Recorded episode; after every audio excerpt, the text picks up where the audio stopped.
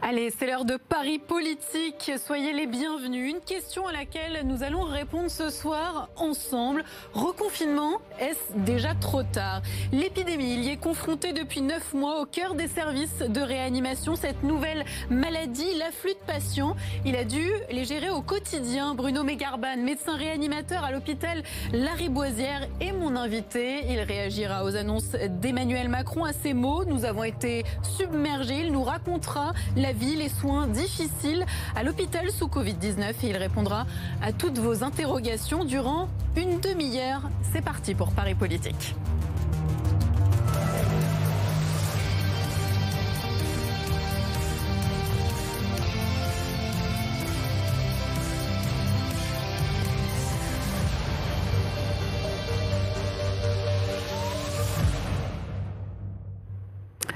Mégarban, bonsoir et merci d'être avec nous. Je le disais, neuf mois quasiment hein, que vous êtes au cœur du euh, réacteur.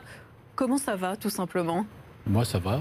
Euh, on va dire, on, est conscient de la difficulté qui nous attend dans les semaines et les mois qui viennent. Euh, maintenant, évidemment, nous sommes dans, le cœur de notre métier, c'est-à-dire essayer de sauver la vie de patients qui sont en grande détresse. Et effectivement, euh, les patients qui présentent la Covid-19 euh, présentent toutes les caractéristiques d'un patient en défaillance, pour lequel, évidemment, la réanimation médecine intensive peut être salvatrice et avoir vraiment un bénéfice pour leur permettre d'espérer de survivre. Bruno Megarman, on va regarder ensemble un nuage de mots prononcés par Emmanuel Macron hier soir. Le président de la République a dit deuxième vague plus meurtrière, reconfinement euh, sur euh, tout le territoire submergé, mais également un reconfinement assoupli avec notamment des écoles euh, ouvertes. Emmanuel Macron, le chef de l'État, les a annoncés hier. Est-ce que les restrictions auraient dû, selon vous, aller plus loin tout de suite? Non, je ne crois pas. On va dire, euh, effectivement, on voit bien qu'il y a euh, deux extrêmes. Le premier, c'est ne rien faire et, laisser l'épidémie progresser. Malheureusement, l'hôpital va tomber. Et donc, effectivement, au bout, il y aura beaucoup de victimes à l'inverse, mettre des mesures extrêmement restrictives, euh, arrêter l'école, arrêter l'économie, et il y a une catastrophe euh, d'abord sociale et économique qui nous guette, puis au final, malgré tout, sanitaire, euh, car beaucoup de patients qui ont d'autres pathologies ne viendront plus à l'hôpital, on va décaler un certain nombre de choses, donc fallait trouver le juste milieu et je crois que les mesures décidées euh, sont plutôt bonnes. Maintenant, on va voir si elles seront suffisantes et efficaces. Vous parliez euh, des écoles, des établissements scolaires qui restent ouverts, pas les universités, mais tout, le reste. Et pourtant, on dit que, que, les jeunes sont une des principales sources de contamination. Du coup, comment on gère ça? Alors, ça n'est pas les enfants les plus jeunes, c'est plutôt les jeunes au sens euh, adultes jeunes qui effectivement pendant longtemps voilà entre en fait entre 18 et 40 ans c'est ce groupe euh, d'âge qui pendant longtemps a servi de réservoir à la circulation du virus parce que ce sont des personnes qui généralement font des contaminations asymptomatiques pour plus de trois quarts d'entre eux. Donc en fait ils ne se savent pas contaminés et ils diffusent euh, le virus parce qu'aussi ils ont une vie sociale des interactions extrêmement importantes euh, et donc, malheureusement, si le virus ne circulait que parmi eux, il n'y aurait pas de problème. Mais avec effectivement euh, le retour de la vie euh, professionnelle, avec maintenant le froid et le retour à, l'intérieur, le fait de partir en vacances, de voir ses parents, et eh bien maintenant, le virus est passé dans les autres générations. Et c'est pourquoi désormais, nous avons des patients un peu plus âgés qui viennent à l'hôpital pour des formes graves. L'objectif de ce reconfinement, évidemment, c'est de faire baisser le nombre de, contaminations, de soulager l'hôpital public. Le président euh, de la République veut passer de 40 000 contaminations par jour à 5 000. En combien de temps est-ce possible? Alors, c'est difficile de répondre à la question, euh, parce qu'on n'a pas beaucoup d'expérience sur le sujet. Euh, on va dire, ce qui est important pour savoir à quel niveau le confinement va être efficace, c'est premièrement, a-t-il été instauré tôt ou pas euh, suffisamment à temps. Deuxièmement, euh, euh, comporte-t-il des mesures suffisamment strictes ou pas. Et troisièmement, quelle sera sa durée. Et avec ces trois paramètres, on peut effectivement estimer à quel moment on va atteindre l'objectif annoncé. De toute façon, on sait que le confinement va casser les chaînes de contamination et donc va finir par d'abord faire stagner le nombre de contaminations quotidiennes, puis le faire baisser. Maintenant, il faudra évaluer toutes les semaines, voire tous les dix jours, pour savoir effectivement où on en est et pendant encore combien de temps il faudra le maintenir. Et pourquoi on est passé par la case couvre-feu? Puisque vous l'avez dit très justement, c'est le confinement qui va permettre de faire baisser les contaminations. Alors, je crois que le gouvernement a voulu essayer une, autre cartouche intermédiaire, euh, en espérant peut-être, euh, par analogie à ce qui avait été obtenu euh, en Guyane, un effet plus rapide avec des mesures beaucoup plus lâches. Malheureusement, la Guyane, c'est un pays où la densité de population est très faible. Euh, où, euh, on va dire, les, les, personnes ont un mode de vie différent que euh, dans une métropole comme à Paris, où la densité est importante, où les gens ont des interactions sociales extrêmement élevées, un brassage de population extrêmement important. Et donc, manifestement, le couvre-feu n'était pas suffisant. Ce d'autant plus, on a l'impression quand même qu'un certain nombre de personnes ont avancé les réunions, les rassemblements, les sorties avant 21h, au lieu, au contraire, et ce qui était l'objectif, de les annuler. Alors la responsabilité individuelle n'a pas pris et en même temps on peut le comprendre. On va écouter Jean-Baptiste Lemoine qui est le secrétaire d'État chargé euh, du tourisme. Il, a, il, a, il s'est exprimé juste avant le début des vacances de la Toussaint. Partez en vacances, a-t-il dit aux Français? Organisez vos déplacements, organisez vos vacances, faites-le avec confiance parce que les professionnels ce matin se sont engagés à une chose, c'est que si il doit y avoir une, annulation à un moment euh, à cause de cette épidémie, eh bien euh, les Français seront remboursés, il n'y aura pas de pénalité. Et donc vous pouvez organiser vos déplacements en toute confiance. Et dans le même temps, je le dis, faites-le euh, en étant vigilant, tout simplement parce que nous devons continuer avec les gestes barrières, avec le masque. Nous devons faire attention dans un moment il était indispensable de limiter les interactions sociales. Est-ce que cette prise de parole est irresponsable? Je dirais pas, je dirais pas ça. Effectivement, c'est le ministre euh, du Tourisme, donc c'est normal aussi qu'il plaide pour euh, et valorise l'activité dont il est le ministre. Par contre, effectivement, il n'était peut-être pas au fait exactement euh, de, de, de, la rapidité avec laquelle l'épidémie progressait. Parce qu'en fait, au moment où il, il, a prononcé les choses, probablement le nombre de contaminations n'était pas encore si, si élevé.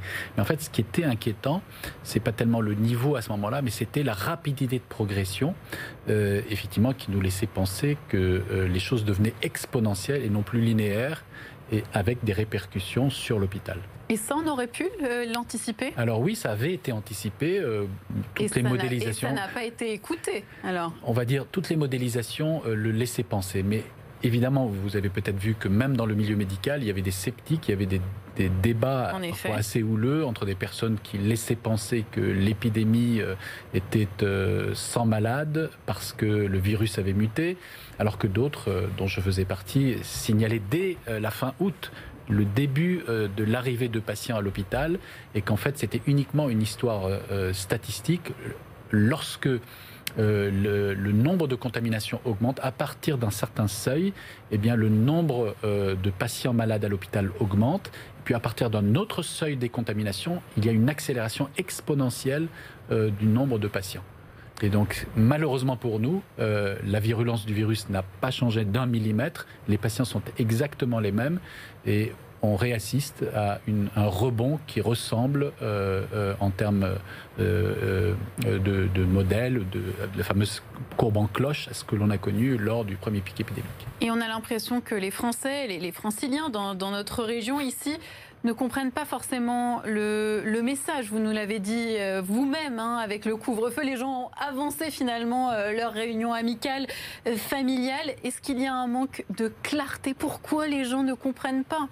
Parce que c'est pas simple en fait. C'est vrai que euh, quand on n'est pas touché directement, quand on n'a pas connaissance euh, de personnes malades, euh, quand on n'a pas compris la réalité des personnes qui, infectées, se retrouvent à l'hôpital en réanimation et doivent lutter pendant plusieurs jours pour la vie, eh bien, on est un peu plus désinvolte, on ne croit pas exactement à la gravité de la maladie. Surtout d'ailleurs si soi-même on a été infecté et finalement on a développé une forme asymptomatique. Et puis il y a aussi ce problème qu'on nous dit de porter des masques on porte tous des masques et pourtant les courbes s'affolent. Alors c'est vrai, mais ça aussi probablement il faut, on va dire, euh, se poser la question est-ce que les masques sont bien portés? On voit tous beaucoup de personnes mettre le masque, mais avec le nez à l'extérieur, la bouche plus ou moins à l'extérieur. On voit paradoxalement des personnes mettre le masque lorsqu'ils marchent dans la rue, parce qu'ils ont peur de l'étranger qu'ils croisent sur le trottoir, mais à l'inverse, lorsqu'ils s'arrêtent euh, dans un coin pour discuter avec des amis, lorsqu'ils fument une cigarette à plusieurs, lorsqu'ils mangent euh, côte à côte, ils enlèvent le masque. Or, c'est à ce moment-là, lorsqu'on est à l'arrêt, lorsqu'on discute en face à face avec quelqu'un, qu'il faut mettre le masque. À l'inverse, en marchant dans la rue, la probabilité d'être contaminé est proche de zéro. Donc c'est important de le rappeler hein, pour nos téléspectateurs. Là, vous le dites euh, très clairement et on comprend euh, finalement que, que, l'interaction euh, sociale, il faut arrêter. Ce virus, c'est l'ennemi de l'interaction sociale. Malheureusement, malheureusement pour nous, oui, c'est effectivement c'est un virus antisocial. Effectivement, pour pouvoir casser les contaminations, il faut casser les interactions sociales entre les personnes et donc effectivement réduire les rassemblements, réduire les déplacements. Alors c'est vrai que c'est pas facile, d'où les difficultés rencontrées par chacun d'entre justement, à la lumière de votre discours, est-ce qu'on a raté le déconfinement? Alors, c'est toujours facile a posteriori de critiquer, évidemment. Euh, on, imagine qu'à l'époque où ça s'est fait, on aurait imposé le masque, on aurait imposé un certain nombre de restrictions sur le rassemblement, personne n'aurait compris, d'autant plus que c'était l'été, qu'il faisait beau, que le virus circulait très bas. Mais probablement quand même, un certain nombre de choses ont été ratées. Alors, à mon avis, essentiellement dans euh, euh, les dépistages, dans le traçage, on n'a peut-être pas mis en avant très rapidement les tests antigéniques dès qu'ils ont été euh, mis en place. Euh, on a encouragé euh, au dépistage de tout et de, tout le monde sans aucune raison, effectivement, et ça a encombré et, évité que l'on, pour ceux qui étaient probablement contaminés ou contact, d'apprendre leurs résultats assez rapidement. Et puis, je crois, la stratégie d'isolement a aussi échoué. On a pensé parler à un moment euh, des hôtels et puis finalement tout a échoué. C'est tombé à, l'eau. On va dire c'est cette stratégie de euh, dépister, euh, tracer, isoler qui n'a pas été optimale. à l'inverse, évidemment, l'encouragement du port du masque a été un peu plus mieux fait. il a cru de façon progressive en fonction des chiffres épidémiques. Euh, et puis finalement, aujourd'hui, la population l'a adopté euh, quasiment en totalité, même si on voit de temps en temps, il reste quand même des personnes assez réfractaires. Bruno Megarben, merci. On vous retrouve dans un tout petit instant, juste le temps de faire un point sur vos conditions de circulation. Énormément de monde ronde sur les routes franciliennes. Hein. Euh, en ce moment même, ce jeudi soir, nous avons euh, ces Waze qui nous disent 534 km de bouchons à 19h45 très précisément. On bat des records. Ce sont euh, des taux jamais atteints. Un trafic complètement exceptionnel pour un jeudi soir en pleine vacances de la Toussaint. Donc vous le voyez sur ces images en direct depuis la porte d'Aubervilliers. C'est comme ça depuis le milieu de l'après-midi. On avance mal. Beaucoup de ralentissement des véhicules quasiment à l'arrêt. On va jeter un coup d'œil rapidement à notre carte Waze pour vous donner des informations un peu plus euh, précises. Sur le périphérique parisien, entre la porte Maillot et la porte d'Auteuil, vous mettez 19 minutes au lieu des 6 minutes habituelles. Entre la porte d'Auteuil et la porte d'Orléans, 1h45 au lieu des 21 minutes habituelles entre la porte d'Auteuil et la porte Maillot. Pareil, c'est euh, très compliqué. Et puis, vous avez aussi euh, sur la 10, hein, entre Janvry et Massy, 56 minutes de euh, temps de trajet. Et puis, bien évidemment, sur la 86 intérieure au 400 intérieur, Rueil-Nanterre, vous avez aussi de grandes difficultés. Et puis, toujours sur la 1 pour sortir de Paris, sur la 6, c'est francilien qui quitte la région francilienne à quelques heures du confinement. Je vous le rappelle, hein, plus de 500 km de bouchons euh, cumulés ce jeudi soir. On retrouve tout de suite euh, Bruno Mégarban dans Paris euh, Politique. Hein. Vous êtes médecin réanimateur, je le rappelle à nos téléspectateurs après cette courte pause. On vient euh, de parler, d'aborder évidemment ce reconfinement, voir en quoi il, a été, il est utile. On va maintenant s'intéresser au service de réanimation. Hein. Trop plein, plus de 76% de taux d'occupation mmh. par les patients Covid-19 dans les hôpitaux franciliens ces hôpitaux proches de la saturation. Tout cela est étroitement lié à la question de vos moyens. C'est l'heure du Paris Focus et on retrouve tout de suite Alexia. Bonsoir Alexia. Quand on analyse de très près le système hospitalier dans notre région, on se rend compte qu'il y a des manques criants depuis longtemps. Et des disparités. En effet, Marguerite, en règle générale, il y a 1147 lits de réanimation en Ile-de-France, euh, soit 9,4 lits pour 100 000 habitants. C'est donc le département d'Île-de-France qui donc en compte le plus. Hein, parmi les départements de la petite couronne, eh bien, on peut regarder, par exemple, on le voit, hein, c'est Paris avec 18 lits pour 100 000 habitants qui donc compte le plus de lits en réanimation. Il est suivi des Hauts-de-Seine, du Val-de-Marne, de l'Essonne. La Seine-Saint-Denis est un petit peu le parent pauvre hein, euh, de la petite couronne avec seulement 6 euh, lits en réanimation pour 100 euh, 000 habitants. Enfin, eh bien, le moins bien loti, c'est peut-être le Val d'Oise hein, avec 4,8 lits, moins donc de 5 lits pour 100 000 habitants. Or, aujourd'hui, on l'a dit, vous l'avez dit, Marguerite, 848 patients sont en réanimation, soit 76% de taux d'occupation de ces lits en réanimation. Et si l'Agence régionale de santé compte monter jusqu'à 1700 lits de réanimation mi-novembre en Ile-de-France, c'est en déprogrammant de nombreuses interventions chirurgicales. Mais l'épidémie, elle continue de progresser très rapidement. Pour autant, eh bien, après la première vague de l'épidémie, les soignants se sont fait entendre pour dénoncer le manque de moyens matériels et humains.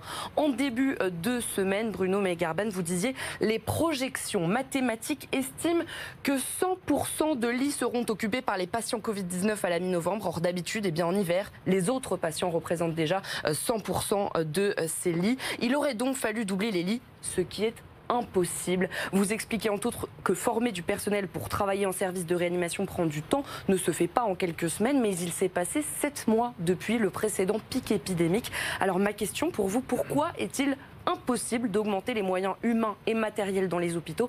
Est-ce dû à un manque de volonté politique? On vous écoute Bruno Garben.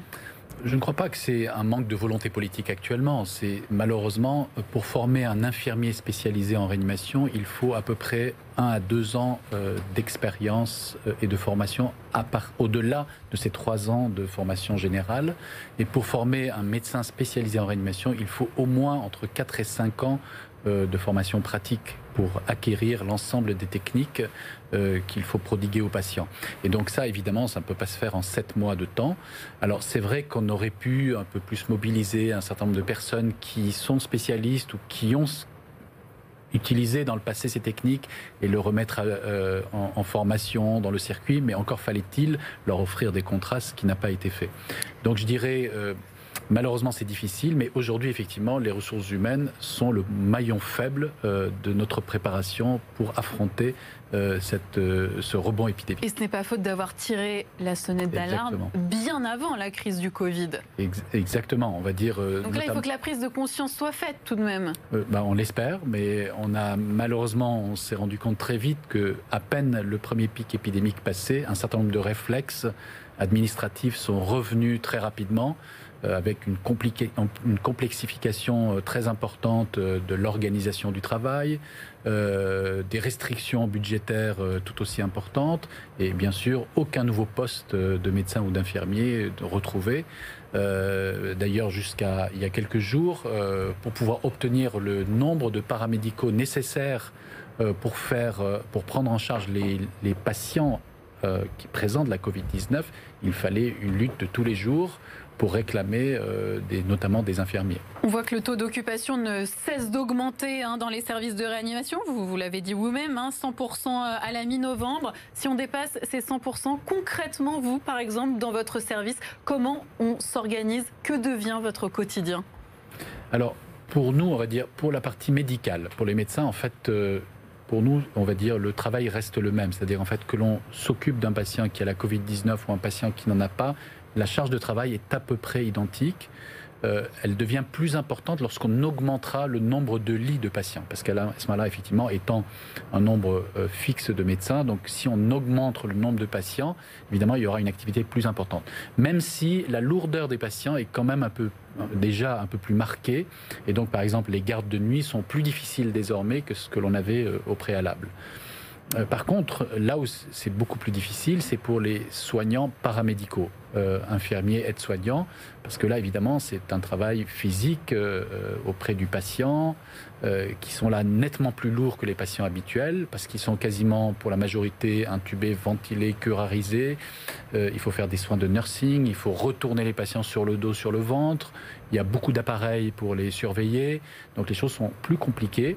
Et donc là, effectivement, en théorie, il y a une augmentation du nombre d'infirmiers et d'aides-soignants par patient. Donc, on va dire, pour, pour schématiser, normalement, un infirmier s'occupe de 2,5 patients habituellement de réanimation. Pour les patients Covid, ça passe à un infirmier pour deux patients. Et donc, il faut des ressources. et pour trouver ces ressources, le problème. Voilà, et pour trouver ces ressources, euh, malheureusement, comme l'hôpital ne dispose pas euh, de réserve, il faut arrêter certaines activités, notamment les activités chirurgicales, parce que ce sont les infirmiers des blocs opératoires et euh, des réanimations chirurgicales, des infirmiers anesthésistes, qui ont les compétences pour pouvoir remplacer des infirmiers en réanimation. D'un point de vue médical, est-ce qu'on a tiré dans vos services de réanimation les leçons de la première vague? En clair, est-ce qu'on soigne mieux aujourd'hui? Alors oui, on soigne mieux, bien sûr. Alors pas que en réanimation, en fait, c'est ça qu'il faut bien comprendre. C'est dès l'entrée à l'hôpital, c'est dès les services d'hospitalisation conventionnels, on soigne mieux. Euh, d'abord, on sait mieux adapter euh, les niveaux d'oxygène, et notamment on utilise des appareils euh, d'oxygénation à haut débit, de ventilation non invasive, et en fait, on retarde le maximum possible le moment de l'intubation et la mise en coma artificiel. Deuxièmement, on, donne très rapidement des anticoagulants à dose plus élevée, car on s'est rendu compte que l'une des causes de décès brutal euh, de, ces patients, c'était la survenue d'embolie pulmonaire par migration de, de, caillots à partir des jambes. Et donc, effectivement, le fait de renforcer l'anticoagulation évite en tout cas ce risque de décès inopiné que l'on observait, qui avait emporté un certain nombre de patients. Enfin, troisième euh, progrès important, c'est que la cortisone, euh, avec essentiellement un médicament que l'on appelle la dexaméthasone, a démontré son efficacité pour réduire le risque euh, d'aller vers la réanimation, le risque de devoir être intubé et le risque de décès. Et donc, ce sont des traitements qui sont donnés très précocement dès l'admission à l'hôpital. Maintenant, une fois que les choses s'aggravent en hospitalisation conventionnelle et que l'on arrive en réanimation, malheureusement, on a une sélection de patients déjà plus graves, qui ont déjà résisté à tous les traitements que je viens de dire. Et à ce moment-là, malheureusement, on retrouve des taux de mortalité équivalents à ce que l'on a connu lors de la première vague. Donc il ne faut pas penser que lorsqu'on vient en réanimation, on va pouvoir s'en sortir à 100%. Malheureusement, un taux de décès de l'ordre de 20 à 25% est prévisible. Bruno Megarban, l'émission est pratiquement euh, terminée. On va finir avec une série euh, de questions, celles que tout le monde se pose sans oser les poser. Tout, d'abord, des services de réanimation euh, saturés. Ça veut dire qu'on va trier les patients? Non, évidemment, pour nous, éthiquement parlant, on ne peut pas se résoudre à devoir faire ça. On fera le maximum, bien sûr, pour l'éviter. Et j'espère que les autorités sanitaires, les directeurs d'hôpitaux nous donneront les moyens pour pouvoir le faire. Alors, bien sûr, le confinement nous aidera euh, à éviter de nous retrouver dans une telle situation, évidemment, euh, que personne n'aimerait euh, vivre. Et quand certains de vos confrères ont minimisé l'arrivée d'une seconde vague, vous en avez parlé tout à l'heure, vous avez envie de leur dire poliment mais fermement chute Bon, je ne suis pas du genre à polémiquer ou à, on va dire, à attaquer. je crois que toutes les opinions on va dire, euh, était possible. Parce qu'effectivement, on va dire, le, virus est une nouvelle maladie. Euh, la prévision et l'anticipation n'est pas facile. Donc il y avait plusieurs théories, bien sûr, qui pouvaient tout à fait être justifiées. Donc même à un moment, c'était difficile vraiment de voir très clair et d'avoir sa propre opinion. Malgré tout, maintenant que les choses sont allés dans un sens. Évidemment, on attend d'eux euh, une reconnaissance de la situation actuelle euh, et euh, évidemment un désaveu de leurs propos antérieurs. Et rapidement, Bruno Garban, est-ce que vous êtes encore optimiste ou le reconfinement c'est trop tard, très rapidement? Non, je, dois rester optimiste. On est tous optimistes par nature. Quand on travaille en réanimation, qu'on a des patients qui luttent pour la vie, on ne peut qu'être optimiste. Notre but, c'est de donner à chacun sa chance pour rester en vie. Donc je crois que le confinement est arrivé. C'était pas facile de le faire avant ou après. Il est arrivé aujourd'hui. Il va nous aider. Et maintenant, à nous de travailler pour euh, sauver tous les patients qui vont présenter ces formes graves de pneumonie. Merci beaucoup, Bruno Megarban, d'avoir répondu à nos questions dans Paris euh, Politique. L'actualité continue